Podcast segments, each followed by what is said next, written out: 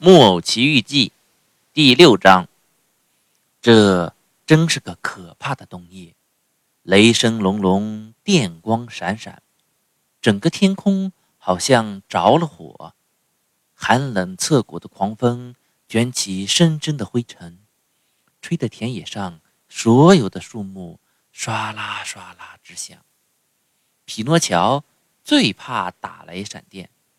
可肚子饿比打雷闪电更可怕，因此他掩上门，撒腿就跑，蹦上那么百来蹦，就到一个村子，他舌头也吐了出来，上气不接下气，活像一只猎犬。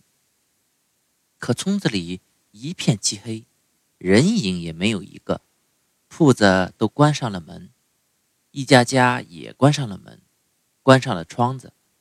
街上连一只狗也没有，整个村子像是死了似的。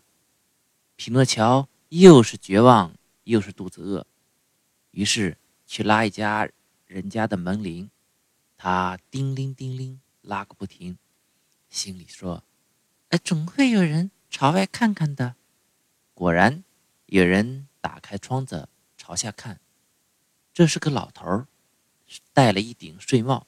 气呼呼的大叫：“这么深更半夜的，要干什么呀？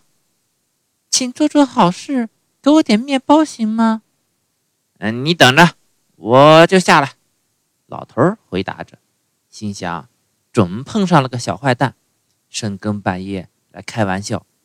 人家好好的睡觉，他却来拉门铃捉弄老实人。”过了半分钟，窗子又开了。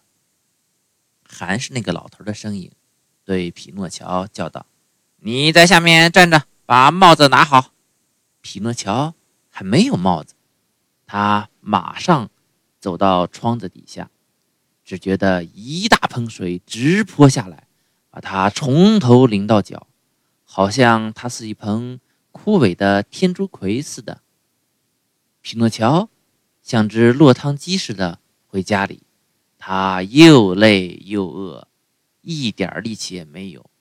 他再也没有力气站着，于是坐下来，把两只又湿又脏、满是烂泥的脚搁在烧炭的木盆上。他就这样睡着了。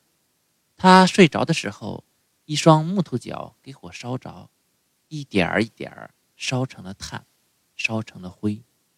匹诺乔只管睡他的大觉，呼啊呼啊的打呼，好像这双脚不是他的，是别人的。